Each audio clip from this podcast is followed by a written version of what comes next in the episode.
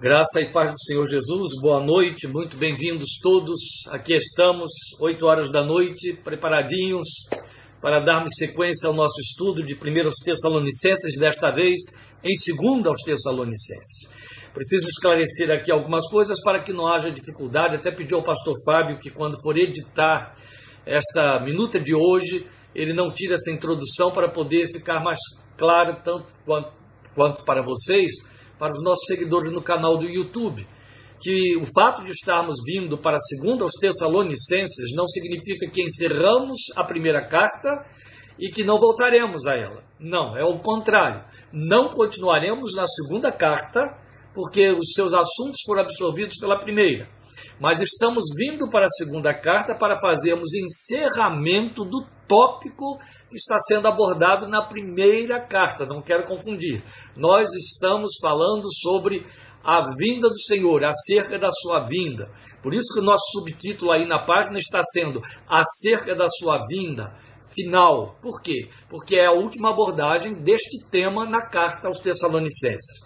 E então esta abordagem nos traz imediatamente para a segunda carta, que estaremos lendo no capítulo 1 de 6 a 10 e no capítulo 2 de 1 a 11, de 1 a 12. Textos longos, mas eles são os textos que fazem o fechamento da nossa argumentação. O outro ponto a lembrar, aqui é só uma questão de lembrar, é que não estamos estudando a escatologia, estamos estudando um aspecto da escatologia que é a vinda de Cristo, porque é disto que a carta se ocupa. Então, nossa discussão sobre a segunda vinda de Cristo é dentro do texto de Tessalonicenses, não é através de argumentos escatológicos. Nosso assunto não é escatologia. Como já explicamos desde a primeira ocasião em que abordamos o tema no capítulo 4, temos que, inevitavelmente, fazer ranhuras na escatologia, porque passamos por lá. Bem, hoje nós vamos fechar esse tema da segunda vinda, e aí, semana que vem, sim, fecharemos nossos estudos em Tessalonicenses, quinta-feira que vem, voltando à primeira carta para fazer o arremate ali de, dos argumentos do capítulo 5. E só voltaremos então a ter nossos estudos nas cartas, querendo Deus, a partir de fevereiro, daria a vocês aí um longo período de férias das, das escolas é, semanais que estamos tendo, né? E, querendo Deus, retomaremos com o estudo de Gálatas, a não ser que o Senhor, pelo seu Espírito, nos traga outra direção. Mas, até onde eu entendo, nós estaremos estudando Gálatas, a riqueza histórica da carta aos Gálatas, a partir de fevereiro. Então estejam comigo, por favor, quinta-feira que vem, para o fechamento de nossos estudos em Tessalonicenses. E agora, então, sem mais perda de tempo, abrindo, por favor, aí a carta aos segundas Tessalonicenses, estaremos lendo o capítulo 1, versículos 6 a 10. Nossa abordagem de hoje, então, é a parte final da cerca da sua vinda.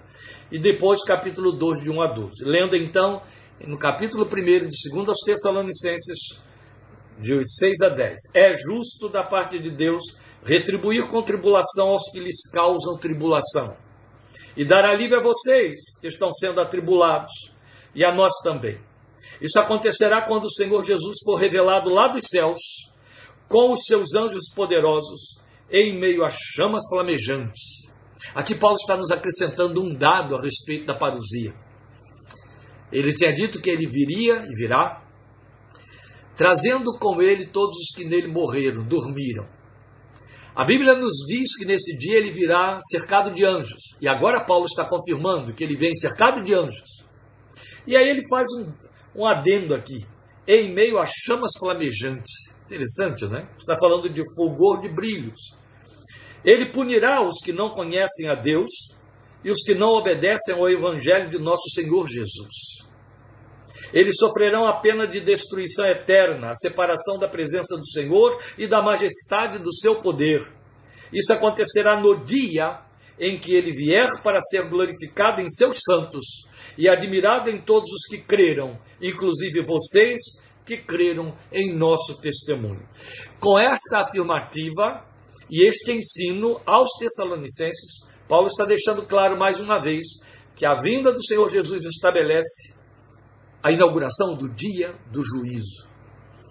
Estabelece o final da história. Entrando então no capítulo 2, a partir do primeiro versículo. Irmãos, quanto à vinda de nosso Senhor Jesus Cristo e a nossa reunião com Ele. Rogamos a vocês que não se deixem abalar nem alarmar tão facilmente, quer por profecia, quer por palavra, quer por carta supostamente vinda de nós, como se o dia do Senhor já tivesse chegado. Não deixem que ninguém os engane de modo algum. Antes daquele dia virá a apostasia, e então será revelado o homem do pecado, o filho da perdição. Este se opõe e se exalta acima de tudo que se chama Deus, ou é objeto de adoração, chegando até a assentar-se no santuário de Deus, proclamando que ele mesmo é Deus. Não se lembram de que quando eu ainda estava com vocês, costumava lhes falar essas coisas? E agora vocês sabem o que o está detendo para que ele seja revelado no seu devido tempo. A verdade é que o mistério da iniquidade já está em ação, restando apenas que seja afastado aquele que agora o detém. Então será revelado o perverso ou iníquo, como querem outras versões, a quem o Senhor Jesus matará com o sopro de sua boca e destruirá pela manifestação de sua vinda. A vinda desse iníquo ou perverso é segundo a ação de Satanás, com todo o poder, com sinais e com maravilhas enganadoras.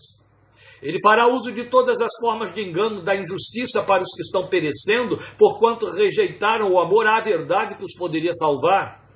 Por essa razão, Deus lhes envia um poder sedutor a fim de que creiam na mentira e sejam condenados todos os que não creram na verdade, mas tiveram prazer na injustiça. Tiveram prazer na injustiça. Não creram na verdade, mas tiveram prazer na injustiça.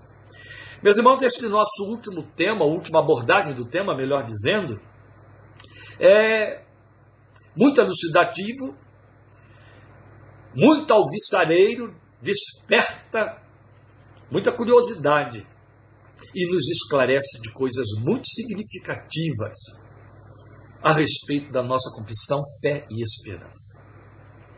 Esses nossos textos, os que lemos, são longos, mas a nossa abordagem é bem objetiva, porque importa agora falar sobre o mais significativo sinal da vinda de Cristo.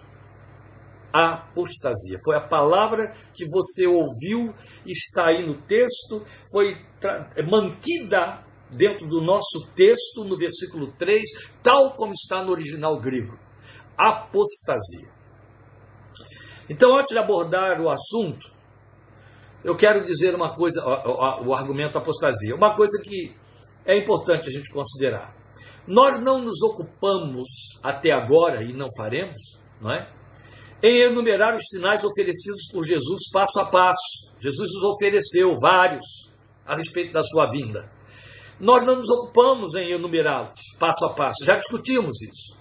Porque Paulo não fala em qualquer deles neste texto de 1 Tessalonicenses. Se nós fôssemos trabalhar com os sinais apresentados por Jesus, nós estaríamos bem dentro de um sistema doutrinário chamado escatologia. Mas a nossa abordagem é a feita carta aos Tessalonicenses. Estamos estudando a carta aos Tessalonicenses.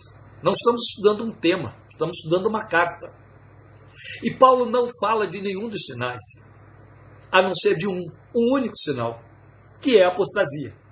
Então, o único sinal com que ele vai se ocupar é diferente dos sinais apresentados ou propostos pelo Senhor Jesus, que são do lado de fora da igreja, ou seja, no mundo.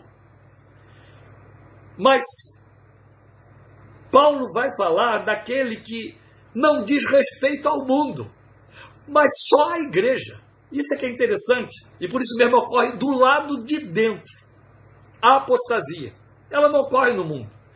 O mundo não apostata, porque apostasia é abandono da verdade. O mundo não crê na verdade de Deus. Então ele não tem por que abandonar aquilo onde nunca esteve. A apostasia tem a ver com confessores. Então, antes de abordar o assunto, eu quero reforçar esse nosso argumento anterior, onde discorremos sobre o fato de que os sinais apontam para uma vinda visível, e a, e a doutrina fala disso, repentina, então pega todo mundo de surpresa, até os crentes podem ser pegos de surpresa, e definitiva, vinda definitiva do Senhor Jesus. Diferente do que a escatologia moderna ou pós-moderna está ensinando por aí. O texto bíblico, e a ele que nós devemos obediência e, e, e confissão, nos diz que a vinda do Senhor é visível, é repentina, né? é como um abrir e fechar de olhos, como o ladrão que chega de surpresa, como o, o, a, o raio que corre do Oriente se mostra no Ocidente, sai do Oriente se mostra no Ocidente, e é definitiva. Veja, aqui em 1, de 6 a 10, nós temos o reforço disto. Eu li ainda, frisei aí o versículo 10 para os irmãos. Isso acontecerá no dia em que ele vier. Quer dizer, essa julga, esse julgamento, essa separação dos homens da presença de Deus para sempre, a destruição dos perversos que serão lançados numa condenação eterna. Ele diz que será nesse dia. E nós temos o reforço disto, que se intensifica ainda mais em 2,8. Lemos, eu vou reler. Então será revelado o perverso a quem o Senhor Jesus matará com o sopro da sua boca e o destruirá pela manifestação de sua vinda. Ora, o que o texto está dizendo é que o anticristo, que é um, o, o, o segundo ponto da argumentação de hoje, o primeiro é a apostasia, o segundo é o anticristo. Ele será destruído no dia da vinda do Senhor. Quando Jesus vier, o destrói. Nós lemos lá em primeira carta aos Tessalonicenses, capítulo 4, que no dia da vinda do Senhor ele vem com todos os santos, todos os que estão na sua presença. Agora vamos pensar na questão da apostasia. O que significa apostasia? A palavra traduz de forma literal e direta queda, revolta, rebelião, abandono.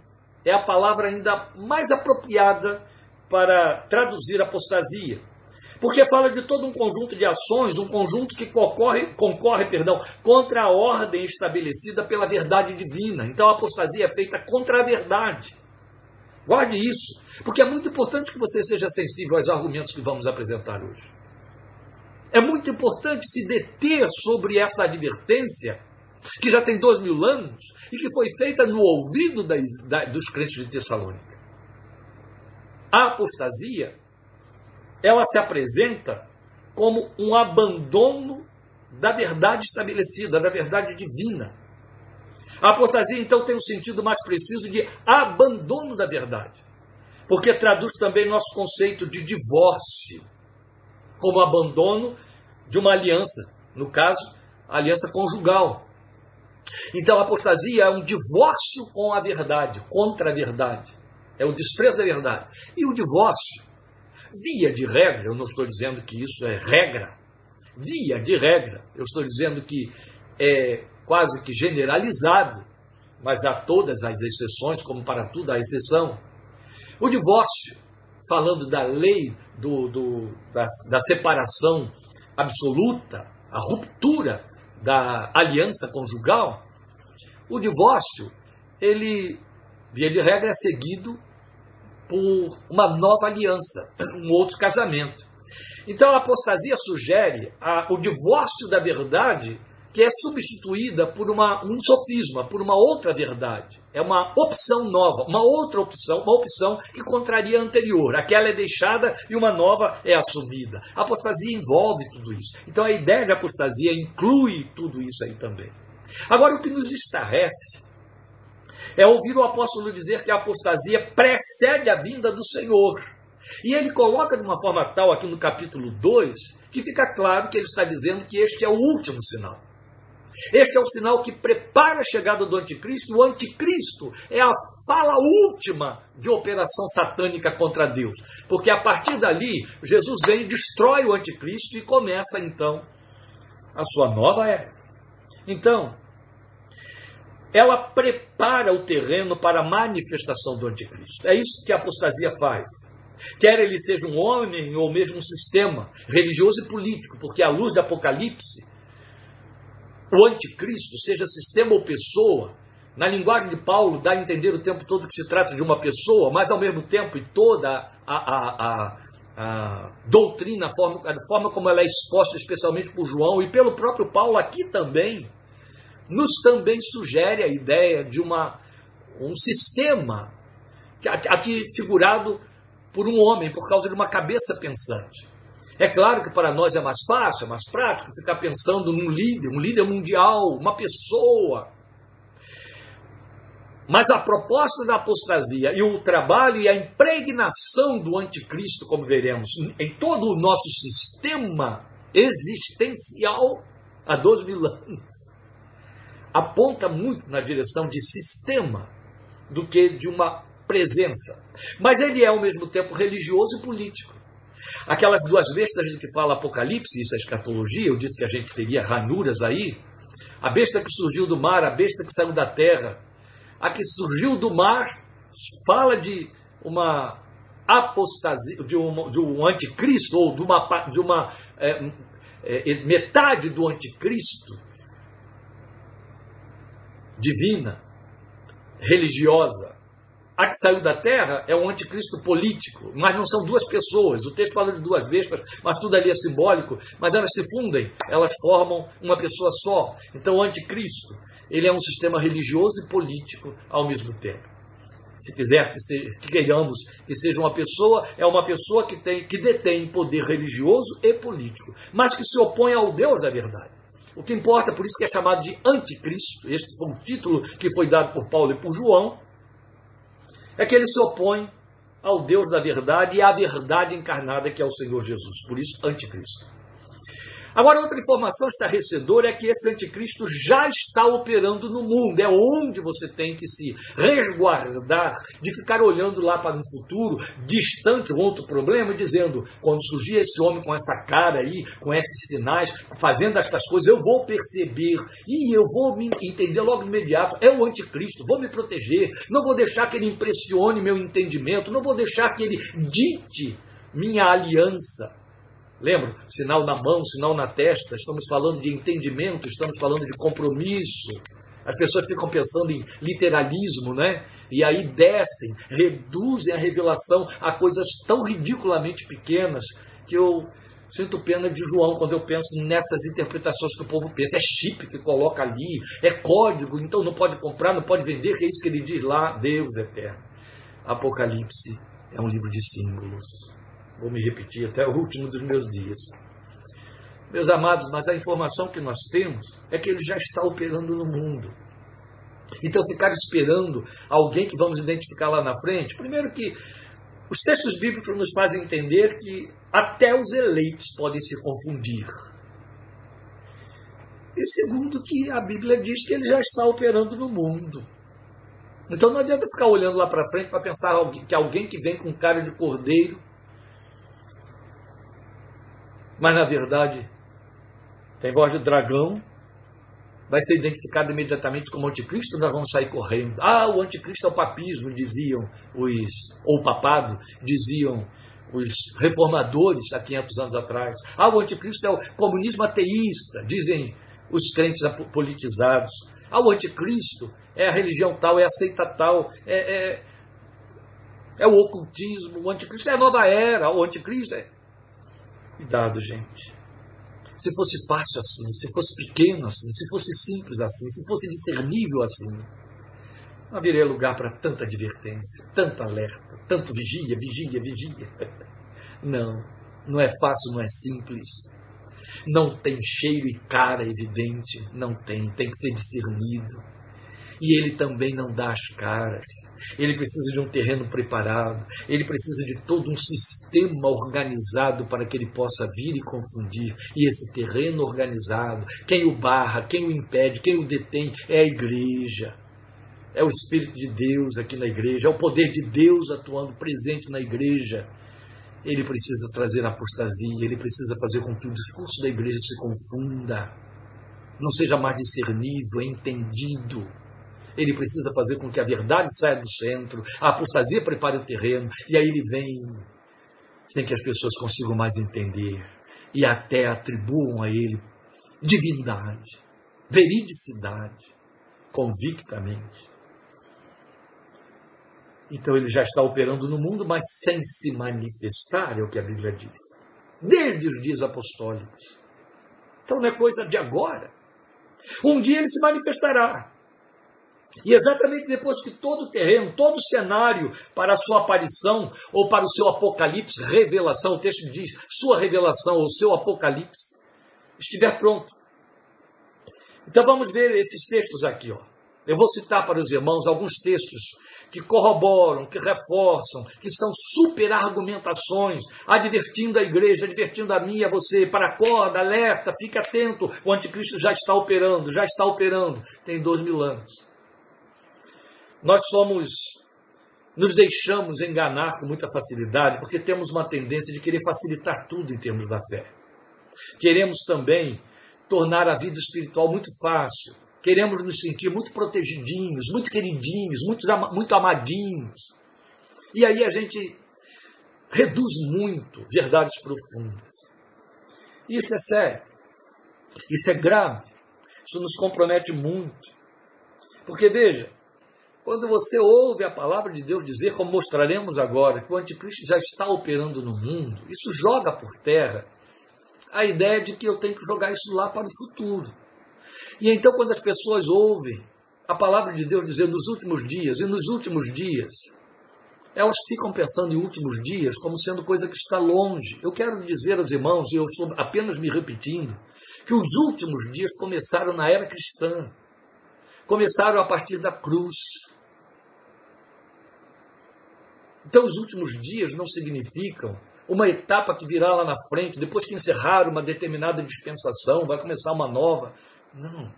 Os últimos dias, a Bíblia diz isso, começaram há 12 mil anos. São últimos dias dentro do plano eterno de Deus para a nossa história. É isso. Estamos dentro dele. Então eu começo com 1 de João 2, versículo 22. Se você estiver anotando, aponte aí. 1 de João 2, 22. Quem é o mentiroso? Pergunta João. Senão aquele que nega que Jesus é o Cristo. Este é o anticristo aquele que nega o pai e o filho. Aqui nós já temos uma, uma cara dele. O que nega o pai e o filho. Amados irmãos, cheguem aqui comigo. João está falando de manifestações, de formas.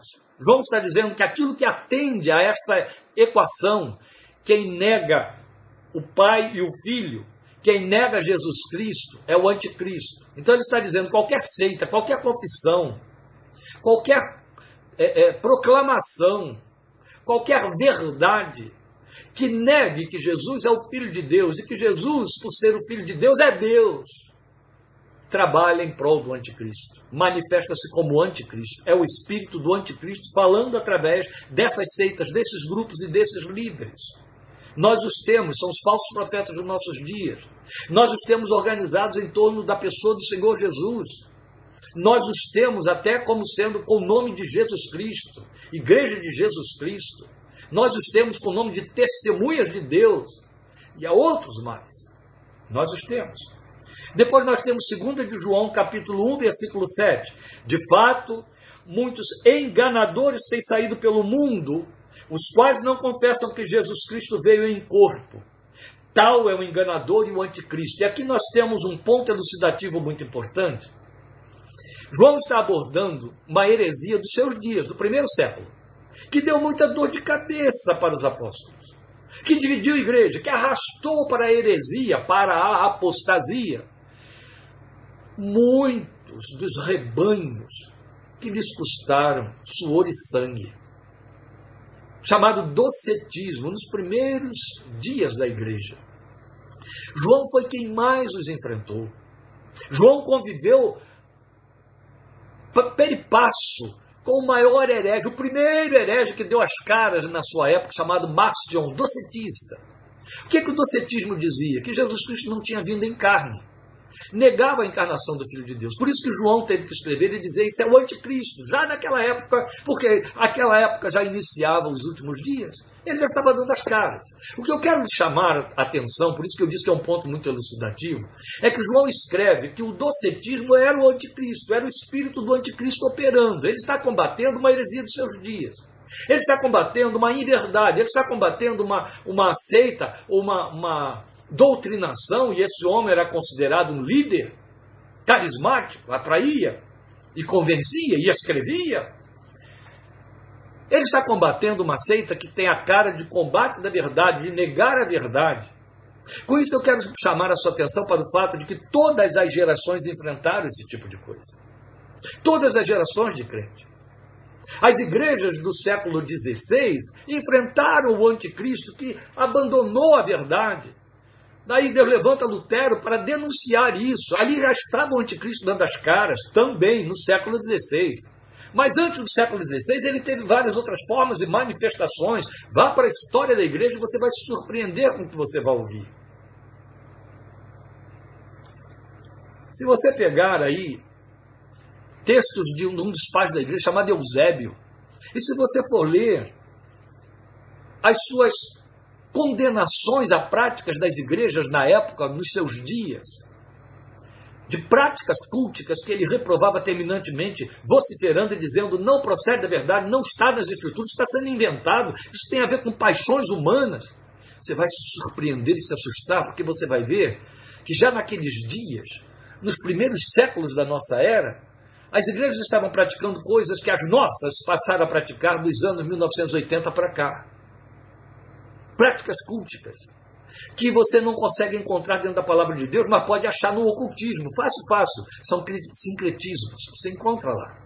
E Eusébio já condenava isso naquela época e está havendo apenas reedição, replicação daquilo em nossos dias. E quantos se deixaram levar? Então, quando João ataca o docetismo dos seus dias e diz é o anticristo, ele está nos abrindo uma porta, um leque, para dizer tudo que contrariar a verdade dentro da igreja é manifestação do anticristo. Ataque, condene, denuncie. Paulo chama de defesa do evangelho, escrevendo aos Colossenses. Depois temos 1 João 2,18. Filhinhos, esta é a última hora. Olha, quanto, quanto tempo tem que ele disse que esta é a última hora? Dois mil anos. Foi quando ele escreveu. Ele escreveu na virada do primeiro século. Esta é a última hora. E assim como vocês ouviram que o anticristo está vindo, preste atenção, meu amado, preste atenção nessa fraseologia toda de João. Ela é muito importante para nós dentro da nossa argumentação hoje. Esta é a última hora. E assim como vocês ouviram que o anticristo já está vindo, já agora muitos anticristos têm surgido. Percebe o reforço do que eu acabei de dizer, até usando aí Eusébio como ilustração? E o docetismo? Por isso sabemos que esta é a última hora. Por que, que sabemos que esta é a última hora? Porque de dentro da verdade, ou seja, entre aqueles que confessam a verdade, está saindo muito engano. Muitos líderes enganadores. Tem muita novidade surgindo por aí, João diz então. Esses enganadores, eles os chamam de enganadores, revelam que são anticristos que estão surgindo entre nós. E o último texto que eu vou deixar com você é 1 João 4,3, que reforça tudo que foi dito até agora. 1 João 4,3: Mas todo espírito que não confessa Jesus não procede de Deus. Esse é o espírito do anticristo acerca do qual vocês ouviram que está vindo e agora já está no mundo. Pronto. Aqui temos um reforço irrespondível em cima do, do, do, discurso de João, em 1 de João, na primeira carta, capítulo 4, versículo 3, que confirma tudo o que dissemos. Há dois mil anos, João disse que o anticristo já está no mundo. E por que ele ainda então não se manifestou? Quantas caras ele tem? E de quantas formas? Porque ele está se alimentando da apostasia.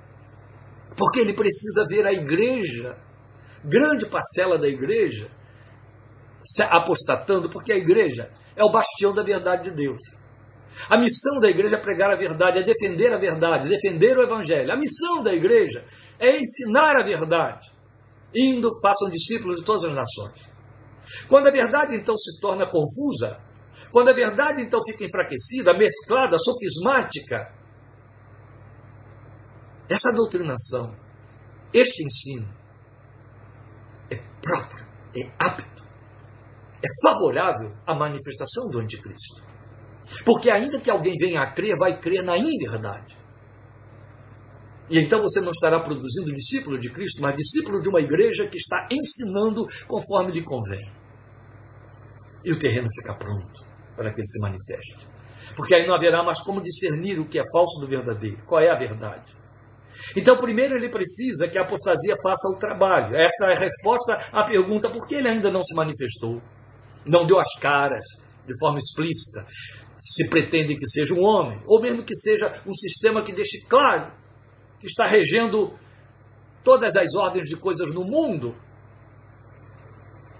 para favorecer um trabalho feito contra Deus. Pois bem, ele precisa que a apostasia faça esse trabalho. É o serviço de preparação do terreno para ele.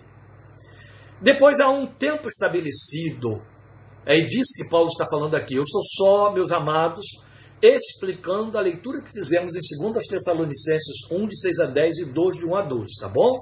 Eu não estou é, é, colocando aqui ideias, eu estou explicando o texto que você leu. Então, vá conferindo o que estamos dizendo com o texto da carta que nós estivemos lendo. Então, há um tempo estabelecido antes do qual ele não pode se revelar por mais que queira.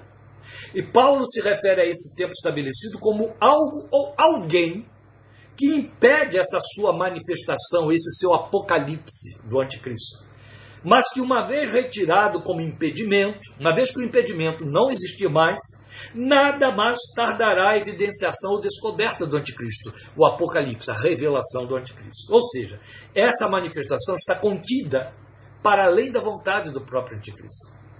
Então, em outras palavras, ele já gostaria de ter dado as caras há muito tempo. Mas alguém o prende, alguém o detém, alguém impede, Paulo diz que os tessalonicenses sabiam o que era ou quem era, mas não esclarece. E por que Paulo não esclarece? Muitas ideias contraditórias surgiram para tentar esclarecer. Qual é a função da apostasia? A função da apostasia, estou me repetindo, é confundir os que desprezarem ou desprezaram a verdade. Porque, segundo o texto que lemos, no capítulo 2, especialmente aí nos versículos é, 11 e, e 12, não terão mais como crer no que deveriam crer. Os que desprezaram a verdade quando a verdade pura e simples estava sendo anunciada, ensinada, eles não vão ter mais como crer no que deveriam crer. Porque isso é uma permissão do próprio Deus em caráter punitivo. Volte ao texto que está dizendo para nós: a vinda desse perverso é segundo a ação de Satanás, com todo o poder, com sinais, com maravilhas enganadoras para uso de todas as formas de engano da injustiça para os que estão perecendo, porquanto rejeitaram o amor à verdade que os poderia salvar. Por essa razão, Deus lhes envia um poder sedutor, que é o anticristo, a fim de que creiam na mentira e sejam condenados todos os que não creram na verdade, mas tiveram prazer na injustiça. Isso aqui é a repetição de Romanos capítulo 1, onde a Bíblia diz que por juízo Deus fará com que os homens sejam encapsulados na sua própria mentira. Ou seja, desprezar a verdade, Deus os entregará à mentira, de forma que não poderão crer mesmo que queiram. É tremendo isso. Mas isso se chama juízo do tamanho de um Deus que tem o tamanho do nosso Deus. Todo-poderoso, irresistível, soberano. Então, qual é a função da apostasia? Confundir os que desprezaram a verdade. Quem ou o que, pois, detém o anticristo? É a outra pergunta. E é onde dissemos que as ideias são mais contraditórias possíveis, porque, como Paulo não esclareceu, não faltou que quem ocupasse esse lugar, fizesse essa vez. Eu vou explicar. É isso, isso e isso. Não faltou. Sabe, aqueles que leem no, no, no, no silêncio, no silêncio da Bíblia. É muito sério isso. Mas os pais da igreja sempre entenderam como sendo o próprio poder de Deus. Eu estou falando dos primeiros intérpretes da palavra, os pais, os apóstolos, a era apostólica, os que formaram os fundamentos da fé e os seus discípulos. Eles sempre creram que o que impede a manifestação do anticristo é o poder de Deus. E tem toda a lógica disso. Isso fala da soberania de Deus. Então nada pode substituir isso. Porque ainda que alguns creiam, tratasse do Espírito Santo, eles vão laborar em erro diante da informação de que esse impedimento vai ser retirado. Aí vem aqueles que dizem, ah, mas quando a igreja for arrebatada, o Espírito Santo vai junto, e então o anticristo fica na terra sem mais impedimento para se manifestar. Mas o que estamos estudando em Tessalonicenses, o que estamos estudando em Tessalonicenses é coisa muito séria. Está fora de interpretações costuradas, de acordo com profecias. Veja, o Espírito Santo pode até ser resistido, pode ser entristecido, pode ser apagado, são informações que a Bíblia nos passa, mas nunca será retirado da igreja. E então há os que, por conta disso, dizem que sim, ele vai ser retirado quando a igreja sair da terra, quando for arrebatada. Mas à luz de 1 Tessalonicenses, como já estudamos, e ainda aqui no capítulo 1 da segunda carta, a igreja só é retirada da terra no dia da vinda do Senhor, na parousia. E nesse dia, Paulo está afirmando justamente o oposto aqui. Nesse dia, o anticristo se manifestará, e aí o Senhor vem com o sopro da sua boca e o destrói. Ou seja, o espírito dele opera no mundo, seduzindo, operando milagres, operando enganos, com todo o poder, sinais, maravilhas enganadoras. Mas quando ele der as caras, ele vai dar as caras no momento em que o poder de Deus permitir que ele dê as caras. E aí Jesus vem. E no dia da vinda do Senhor, que é o dia em que a igreja sobe com ele, Jesus o destrói. Entende? Então o espaço que haverá dessa manifestação explícita dele ou de um sistema é, pode ser muito maior do que pensamos, então pode ser exatamente o tempo que já estamos vivendo. Então, num dado momento, o Senhor vem e acaba com isso. Por que, que eu estou frisando dessa maneira? Porque deixamos muito claro, à luz do que Paulo nos diz aqui na primeira carta, capítulo 2, esclarecendo aqueles crentes, dizendo: não fiquem, não fiquem confusos, não fiquem achando que o Senhor já veio. Não vai ser assim sem que antes se manifeste a apostasia. Ele deixa claro que antes que o Senhor venha, vem a apostasia. E a apostasia é tudo isso que nós dissemos, com outras nuances a mais. Então isso é muito sério. Outro ponto importante é saber que o anticristo não é o próprio Satanás. É o que você lê aí no versículo 9 do capítulo 2. Mas é um agente dele ou uma agência, como outros admitem. O ponto em real, meus queridos, é saber que a apostasia deixa o terreno pronto para ele. E a apostasia não ocorre no mundo, mas entre aqueles que discutem a palavra de Deus. Há uma lógica divina em tudo isto. Jesus disse, isso está em Mateus 24, 24, que se possível, ele enganará até os eleitos. O mundo que rejeitou a verdade não terá mais como crer nela. Há uma lógica divina aí, é o que está em 2 de 10 a 12. Ora, não havendo mais possibilidade de discernir o certo do errado, o justo do injusto, a verdade do engano, o terreno está pronto para que poderes e ofertas sedutoras, atraentes, convençam a sociedade acerca de um grande poder, um grande saber, que traz a fórmula mágica da vida e da felicidade sem Cristo. Então, isso tudo tem a ver com o cenário profetizado por Paulo a Timóteo, em 2 Timóteo 4, de 1 a 4, para o qual eu quero levar vocês e de forma muito solene. Por favor, me acompanhe na leitura de 2 Timóteo 4, de 1 a 4. Ele diz assim: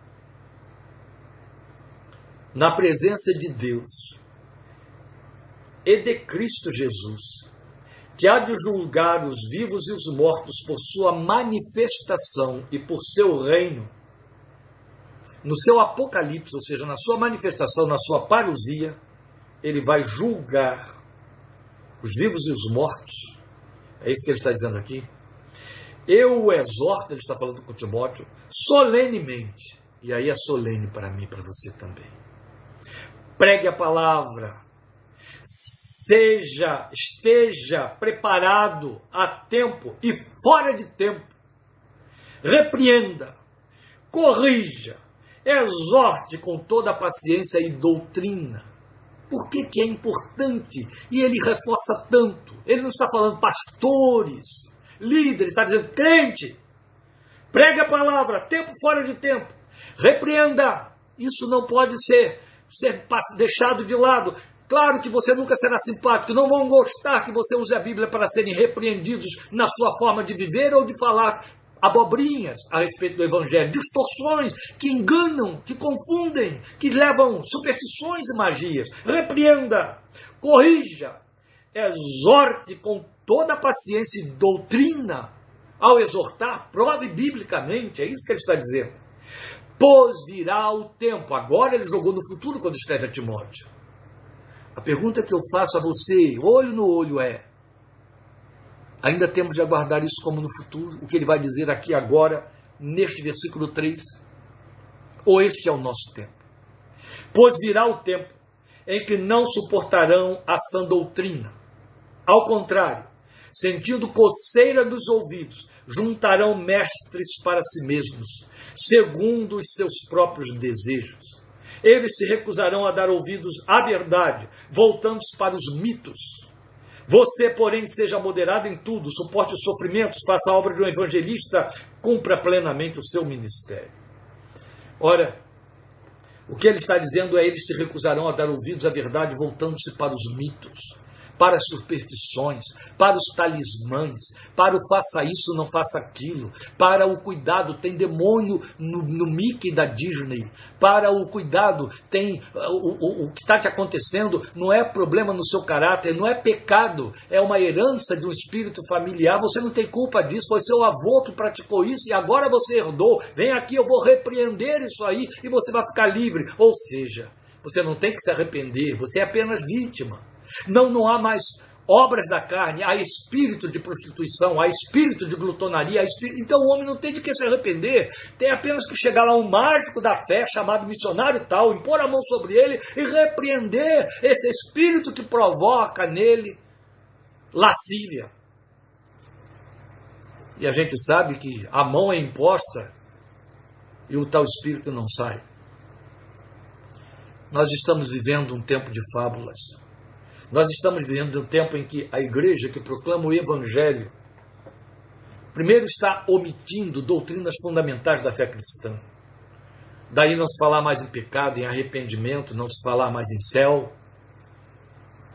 Pregar-se prosperidade terrena, vem aqui, eu oro, eu rezo, eu faço, eu crio uma situação, uma magia espiritual, paga isso, compra aquilo e você vai se dar bem. Se isso não for apostasia, li tudo errado. A palavra que traduziu apostasia também está errada. Paulo usou indevidamente esse termo. E eu não sei o que será apostasia, então. Nem eu, nem todo um volume de homens, homens de Deus, de renome, de peso e de crédito, que me precedem. E eu, quando digo a mim, estou fazendo referência a mim, é porque eu estou usando a palavra agora nesse momento, não que eu seja alguma figura, uma fala importante. Meus queridos irmãos, nunca houve um tempo de engano semelhante ao nosso. Nunca houve um tempo em que os nossos cultos, os nossos salões de culto deram lugar a atos circenses em nome da fé. Nunca houve um tempo em que a igreja evangélica se aproximou tanto do ocultismo fetichista, que tem a característica desse brasilismo nosso, espiritista. Cultos que parecem e reações e comportamentos e sincretismos, e fábulas, e historietas, que vão na contramão de tudo que se conhece e prega no Evangelho e tem toda uma cara de feitiçaria envernizada de cristianismo, sincretismo da pior espécie. Pretende-se mudar a terminologia toda da Bíblia para se adequar à nova moralidade de nossos tempos, fazer adaptações para que ela não seja mais usada como basilar para definir a moral cristã, a moral do lar, a formação de um casal. Entende? E criação de filhos. Isso está ocupando nossos púlpitos, está sendo ensinado, está chamando de inclusão. Essa linguagem que, em nome de uma piedade cristã, aprova coisas que a palavra de Deus condena, reprova, manda ficar de fora, no sentido de que não podemos aprovar o pecado. Pecadores têm de todas as formas e espécies, a igreja existe para acolhê-los. Mas para levá-los a uma transformação, a nascer de novo, a ter uma nova natureza. A abandonar a vida de pecado. Suas paixões carnais. Aquilo que herdaram, que foi distorcido neles e herdaram de Adão. Foi assim comigo, foi assim com você.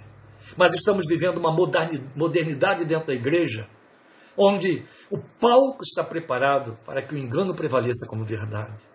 Sem falar nessas manifestações culticas que são vergonhosas, vexatórias, que se tornam motivo para que homens sejam levados à frente das telas e diante de repórteres para explicarem determinadas coisas.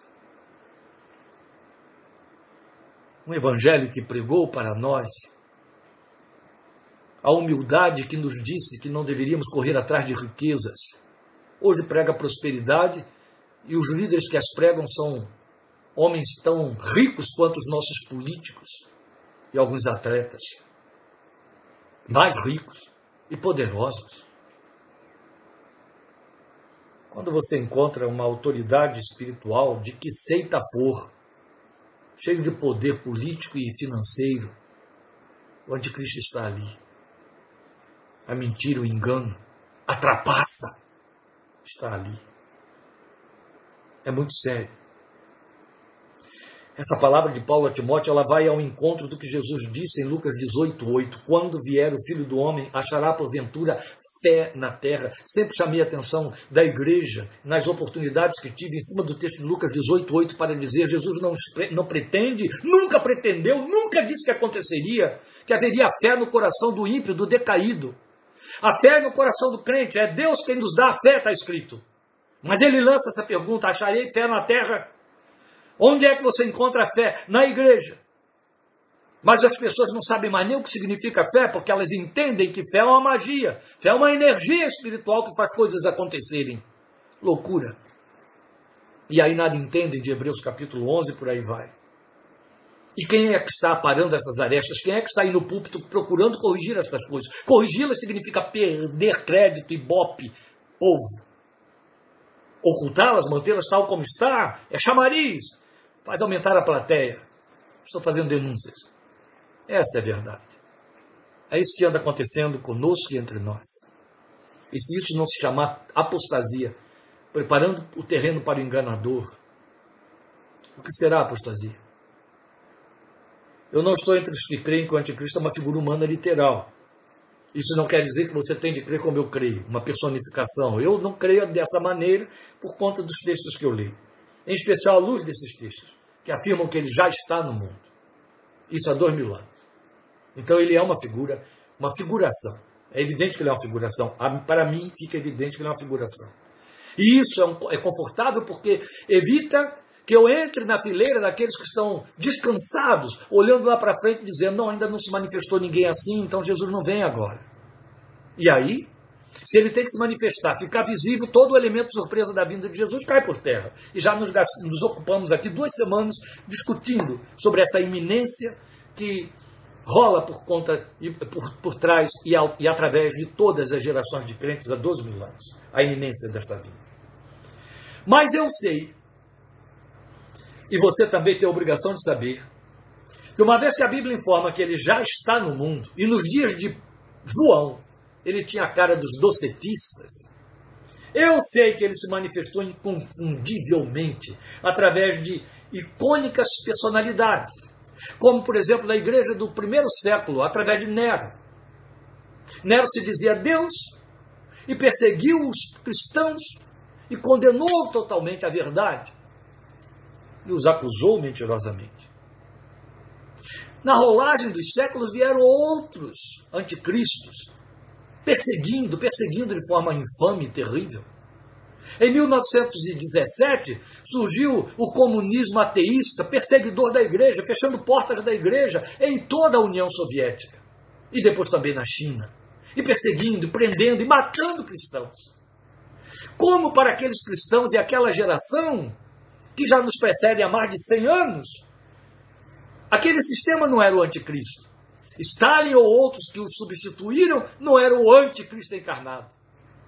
Ainda que se dizia a religioso, mas de, de, provava de todas as maneiras que o Estado era a religião, o Estado era o Deus que deveria ser adorado. E por aí vai. Quem teve dúvidas nos anos 30 a 45 de que Hitler não era a encarnação pura e clara do anticristo naquela geração. E aí, até para os judeus, porque ele foi aprovado por sua igreja, a igreja do seu povo. Os dissidentes entre os luteranos foram perseguidos e mortos, como um dos mártires mais famosos dos luteranos, assassinado pelos nazistas, porque se opôs ao nazismo de Hitler e o denunciou, e era professor, teólogo, pastor luterano. Bonhoeffer, Dietrich Bonhoeffer, ele foi enforcado num campo de concentração pelos nazistas, porque se levantou como uma das vozes isoladas da Igreja Luterana da Alemanha contra o nazismo de Hitler, mas o resto, aquela Alemanha nazista daquele tempo, toda aquela Igreja Luterana que não tinha essas exceções cristãs, aprovaram, deram apoio, idolatraram, o endeusaram. Ele foi um verdadeiro Hitler na sua época. Sedutor e assassino.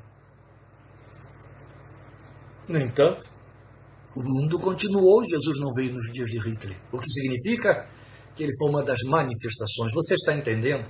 Em toda época, ele dá suas caras, ele toma uma forma. Geralmente ela tem configuração política para cumprir Apocalipse, a besta que saiu da terra. São todos eles bem apropriados para o título, né? E aí, eles vêm com favorecimentos, eles se apresentam salvadores da pátria e seduzem e sabe quem é o primeiro povo a que eles enganam? Os super sábios da terra, os crentes evangélicos. São os primeiros a quem eles enganam. Que triste. Que triste. Então, eu sei que ele se manifestou através dessas personalidades e ainda se transfigura sendo anticristo no período de várias gerações, porque são personagens que atuam atendendo aos critérios de ações a ele, ao anticristo, atribuídas na sua forma de agir. Então eu penso antes que é um sistema. Um sistema de alto poder de engano e sedução. Mas sistema ou pessoa real, tanto faz. Importa saber que ele precede a vida do Senhor e que já opera no mundo e que se serve da apostasia que a igreja lhe oferece para que cada dia ele se mostre mais evidente na igreja da nossa geração e essa apostasia se mostra cada vez mais evidente na igreja de nossa geração. Esta é a geração apontada por Paulo escrevendo a Timóteo, dos que se deixariam seduzir, elegeriam mestres segundo a sua concupiscência, para lhes contar anedotas, fábulas, no lugar da verdade que incomoda, a verdade amarga no ventre, mas que lhes trouxesse doçura na boca, tirando deles a sensação, a consciência de compromisso com Deus, consciência de pecado, de lugar de arrependimento e de mudança de vida adaptações. Meu é o céu e tudo mais também. Isso pertence ao anticristo. Não tem a ver com o nosso evangelho e com a verdade do Senhor Jesus. Então nos resta vigiar como recomendaram Jesus e Paulo. Todos eles enfatizaram, os dois enfatizaram, o evangelho todo enfatizou. Vigiem e orem, vigiem, vigiem. Não será assim como vocês esperam, é o que está escrito. Só nos resta dizer: Maranata, vem, Senhor Jesus, porque o terreno está pronto. E eu penso comigo, sabe? Olhando a igreja da nossa geração, com tristeza eu penso: se o Senhor demorar muito mais, o que vai restar? Apenas o cumprimento da palavra que diz: quando vier o filho do homem, achará porventura fé na terra. Deus te abençoe e te guarde. Quero aproveitar para apresentar aqui a nossa agenda. Nossa live de domingo não será domingo. Eu vou anunciar isso ainda na nossa página. Será sábado, 8 da noite, teremos nosso culto de Natal aqui e vamos transmitir só aqui com a minha família. E eu vou transmitir a mensagem de Natal sábado, 8 horas da noite. Depois nós teremos um intervalo que eu vou comunicar para dar descanso aí a todo mundo. Então, sábado, 8 horas da noite, nós teremos nosso culto, nossa live e não será no domingo, tá bom? Domingo é o dia que vocês terão aí para se ocupar com as suas cantatas e com as suas famílias. Deus te abençoe. Obrigado por sua atenção, paciência, interesse. Estejamos juntos no fechamento de nossos estudos em Tessalonicenses deste ano, na próxima quinta-feira, querendo Deus, 8 horas da noite. Deus te abençoe. Um grande abraço e a paz do Senhor Jesus para cada um e com cada um. Amém.